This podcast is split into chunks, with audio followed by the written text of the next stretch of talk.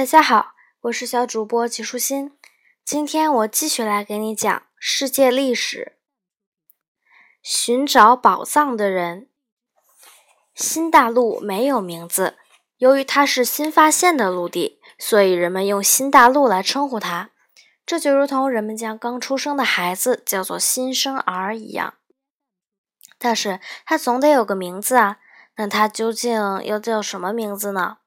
当然。倘若让我们来为它取名，那么我们就会以它发现者哥伦布的名字将它命名为哥伦比亚了。不过，他却取了另一个名字。事情的经过是这样的：在哥伦布之后，一个名叫亚美利哥·韦斯普奇的意大利人来乘船航行，到达了新大陆的南部。亚美利哥将自己航行的经历写成了一本游记，人们读了他的书，就将他在书中所描述的新大陆称为亚美利哥的国家。就这样，新大陆就得了一名以亚美利哥的名字命名的名字，即亚美利加州，就是现在的美洲。倘若公平的讲，新大陆其实应该以哥伦布的名字来命名，你说对不对？不过没办法，事实就是这样，只好接受了。有时候，孩子们长大之后，觉得自己的名字不够好，就想换一个。不过已经太晚了，不能再改。所幸，如今所有美洲人在说到自己的国家时，都会称它为哥伦比亚。他们在歌颂自己的祖国时，唱的也是哥伦比亚。尽管他在地图上的名字并不是这个，为了纪念克里斯托弗·哥伦布，他们用哥伦布或哥伦比亚来称呼许多城市、小镇、地区和街道。大家从哥伦布的航行中知道，即使向远方一直行进，也不会存在掉出地球，而且在遥远的西方的确有陆地存在。在此之后，差不多每个曾去寻找印度的人。都向哥伦布航行的方向涌去，真是一群乱跟风的人啊！生活中就是这样，一个天才在开创，其后跟随着千万模仿者。如今的每个船长都急着跑到西边去寻找新的国家，所以在这这个时候出现了很多新的发现。因此，这段时期在历史上叫做发现时代，也叫大航海时代。这些人中的大多数都想去印度。目的是去那里寻得黄金、宝石和香料。他们认为这些宝藏在印度遍地都是，想要多少就能拿到多少。我们能明白这些人要不辞艰辛地去寻找金子和宝石的原因，但是对他们还想要丁香和胡椒之类的香料调味料，或许你会感到奇怪。这可能是认为你自己就不太喜欢胡椒，也不太喜欢丁香的味道。然而在那个时代，人们没有冰箱，肉和其他一些食物极容易腐烂变质。如今我们发现食物变质就不吃了，但那里的人会在变质的食物里面加一点香料，将馊味去除后照样吃。如果不加食料，那些变质的食物就难以下咽。香料出产在气候温暖的国家，欧洲本身不产香料，所以欧洲的香料价格昂贵。为了买它，人们要付出大笔金钱，这就是有人远渡重洋去找香料的原因。瓦格斯·达伽马是一个葡萄牙水手，也是去寻宝的人之一。当时，他也一直想走水路去印度，不过他却选择了和哥伦布航行不同的方向。当初，哥伦布是向西航行，而他。则绕南绕过非洲航行。当然，在他之前，也有人想向南绕过非洲去印度，但都中途而返。这些半路回来的人听了很多讲述吓人的故事，就如同水手辛巴达的传说一样可怕。他们说那里的海面有时会变得滚烫，如同开水一般，还说那里有一座磁铁山。路过的船上的铁栓会被吸住，然后船一下子就会被拉过去，撞得四分五裂。他们还提到了一个漩涡，说船到了那里就会被拖下去，一直下沉，最后沉到海底。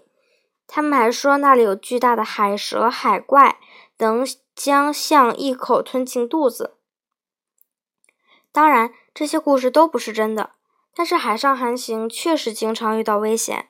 非洲的南端就有一个叫做风暴角的地方，它之所以叫这个名字，就是因为经常有大风暴。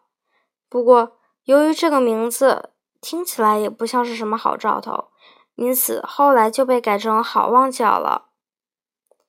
这些恐怖的故事并没有将瓦斯科·达伽马吓住，他一路向南航行而去。最后，他在无数的困难和艰苦之后，绕过了好望角，继续前行，到达了印度。在那里，他得到珍贵的香料，然后安全的返回了家乡。这件事情发生在一四九七年，也就是哥伦布第一次航行后的第五年。记住。第一个走水路到达印度的现代欧洲人就是瓦斯科·达伽马。关于这些发现，你不需将一点永远的牢记，就是对于这些地方，有很多人始终不知道。美洲印第安人只知道自己生活在美洲，北欧人和维京人和他们一样，同样，印度人也只知道印度。所以你看。很多地方的人都是如此。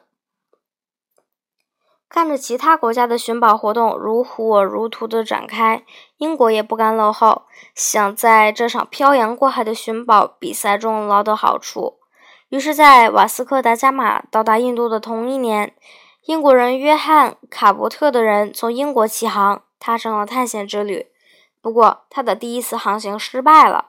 但他没有放弃，又开始了第二次探险，最终到达了加拿大，而且还沿着海岸一路航行到了现在的美国。他将所到的国家都归到英国所有，但在他回去之后，英国对这些土地并没有采取任何的作动，直到一百年之后才真正对这些土地有所行动。西班牙人巴尔沃亚一直在美洲中部地区探险。后来，他到达了连接中美洲和南美洲的一小块陆地上。如今，我们将这块土地称为巴拿马海峡。在这里，他意外地发现了另一个大洋。这个陌生的新大洋被他称为南洋。这个名字的来源是由于人在巴拿马地峡看到大海时总是面向南方。葡萄牙人麦哲伦想找到一条穿过新大陆到英国去的路线。他觉得一定有某个入口能让他穿过这个挡路的新大陆到对面去。他想从自己的国家那里寻求帮助，结果葡萄牙人再次犯在了哥伦布身上犯过的错误，对麦哲伦的请求不予理睬。于是麦哲伦也去了西班牙，从西班牙那里得到了五条船。有了这五条船，麦哲伦开始了所有航线中最长的一次旅行。他率领船队起航，穿越海洋，到达南美洲后，沿着海岸继续向南航行，想要寻找一条在陆地上的通道。一个接一个的地方，好像都有可能是他寻找的通道，但事实证明，每一个都只是入海口。因此，因为一条船失事了，五条船只剩下了四条。带着剩下的四条船，他继续向南，沿着海岸航行。到达了如今叫何恩角的地方，经过这里危险的海峡入口，他率队继续前行。他经过的这个海峡，后来就以他的名字命名为麦哲伦海峡。在这里，其中的一条船打退堂鼓，从原路返回，回了西班牙。这样只剩下三条船了。剩下的三条船坚持前进，并最终到达了大洋的另一端。这个大洋就是巴尔沃亚所说的南洋，而麦哲伦曾称之为太平洋，意思是平静。因为经历了那么多暴风雨之后，他们感觉这个大洋看起来是那么的平和宁静。然而，食物和水却越来越贫乏，最后都用尽了。麦哲伦这些人忍饥挨饿。苦不堪言，最后甚至连船上的老鼠都被吃光了。很多水手生病死去，但是他仍然坚持航行。此时，船队的人数已经只剩下出发时的一小半了。最后，他终于到达了如今的菲律宾群岛。在这里，他们与当地人发生了冲突，结果麦哲伦被杀死了。这样一来，剩下的人数不够驾驶这三条船了，他们不得不将一条船烧掉，只剩下了两条船。这剩下的两条船仍然向前走。后来，又有一条船迷路了，消失在海面上。再也没有任何消息，于是只剩下了一条叫维多利亚的船。按照这样的情形下去，好像连最后一条船一个人也剩不下了。那么我们如今也不会知道他们一路上的历险故事了。维多利亚号绕着非洲奋力挣扎，饥寒交迫和各种艰难困苦已经将麦哲伦的同伴们。折磨得精疲力尽，但他们还要应付海上的飓风和暴风雨。最终，一条破破烂烂、四处漏水的船，载着十八个人驶进了他们三年多前出发的港口。这条已经没有麦哲伦的维多利亚号船只，成为了第一艘环球航行的船。这次航海持续多年的争论，永久的平息了。这个争论是关于地球究竟是圆的还是平的的问题，因为维多利亚号真的环绕地球走了一圈。尽管有了这个证明，但在此后的很多年里，仍然有人不相信地球是圆的。今天的内容就是这些啦，小朋友，拜拜。